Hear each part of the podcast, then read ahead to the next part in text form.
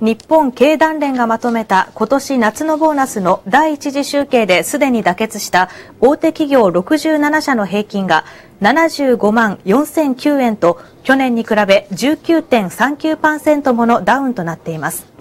1959年の調査以来過去最大の下落率で特に自動車は去年に比べ3割近く減少するなど製造業全体ではマイナス24.1%となりました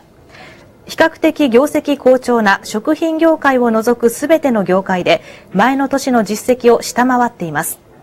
企業はボーナスに業績を反映させる傾向が強く、去年秋以降の業績悪化を反映して、夏のボーナスは7年ぶりの大幅な減少となりそうです。